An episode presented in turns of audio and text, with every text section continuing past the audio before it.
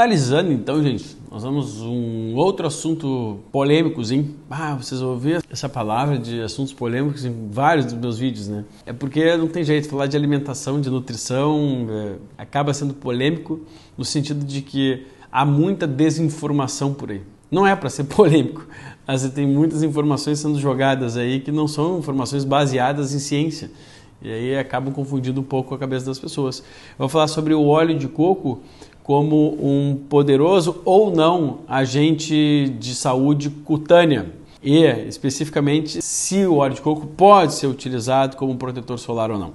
Você é bem pontual. Existe a possibilidade desses óleos vegetais e o óleo de coco terem uh, fatores de proteção dos raios ultravioleta? Sim.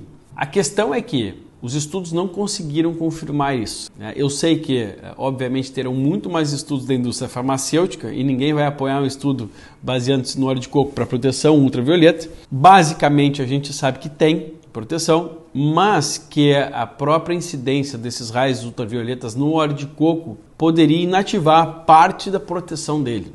Então, eu não recomendo que você uh, utilize o óleo de coco como protetor solar. Dá para utilizar? Dá Dá é uma coisa. Outra coisa é você passar o dia inteiro exposto ao sol. E aí, isso, em hipótese alguma, mesmo, mesmo utilizando protetores solares, seria interessante. Então, o óleo de coco é uma alternativa para quem passa pouco tempo no sol e, mesmo assim, dependendo do tipo de pele de cada pessoa. Ter propriedade de fator de proteção não é a mesma coisa do que ser protetor. De fato, em via, na prática, dá para usar na pele, tem um fator de proteção agregado, ou seja, para usar diariamente perfeitamente. Se você for para a praia, eu não aconselho nem os protetores solares de farmácia, mas assim, o ideal seria colocar ah, num aplicativo que eu já dei a dica num outro vídeo aqui para vocês, quando eu falei sobre alumínio e falei sobre antitranspirantes, né, dos desodorantes, colocar primeiro, se você for comprar um protetor solar nesse aplicativo que tem para iOS, não sei se tem para Android, que chama Think, Think de pensar, dirty, sujo, e ali uh, averiguar a quantidade de contaminantes também, de toxinas que existem dentro desses protetores. E existem os protetores orgânicos, feitos diferentes ou manipulados. Bom, esses aí são melhores, porque a gente tem mais certeza de que estão protegendo o nosso corpo e não trazendo ao mesmo tempo danos celulares pela química que compõe é, esse protetor solar.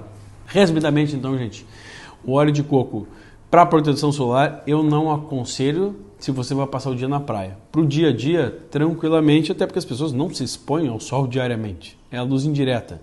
Segundo, a gente poderia ter uma função do óleo de coco para hidratação, tanto de cabelos, unhas como de pele. Aí nós estamos falando de outra coisa. Então, para passar diariamente, Seria muito bom. Eu tenho um óleo de coco lá que eventualmente eu vou passar nos cabelos, eventualmente eu vou passar na pele.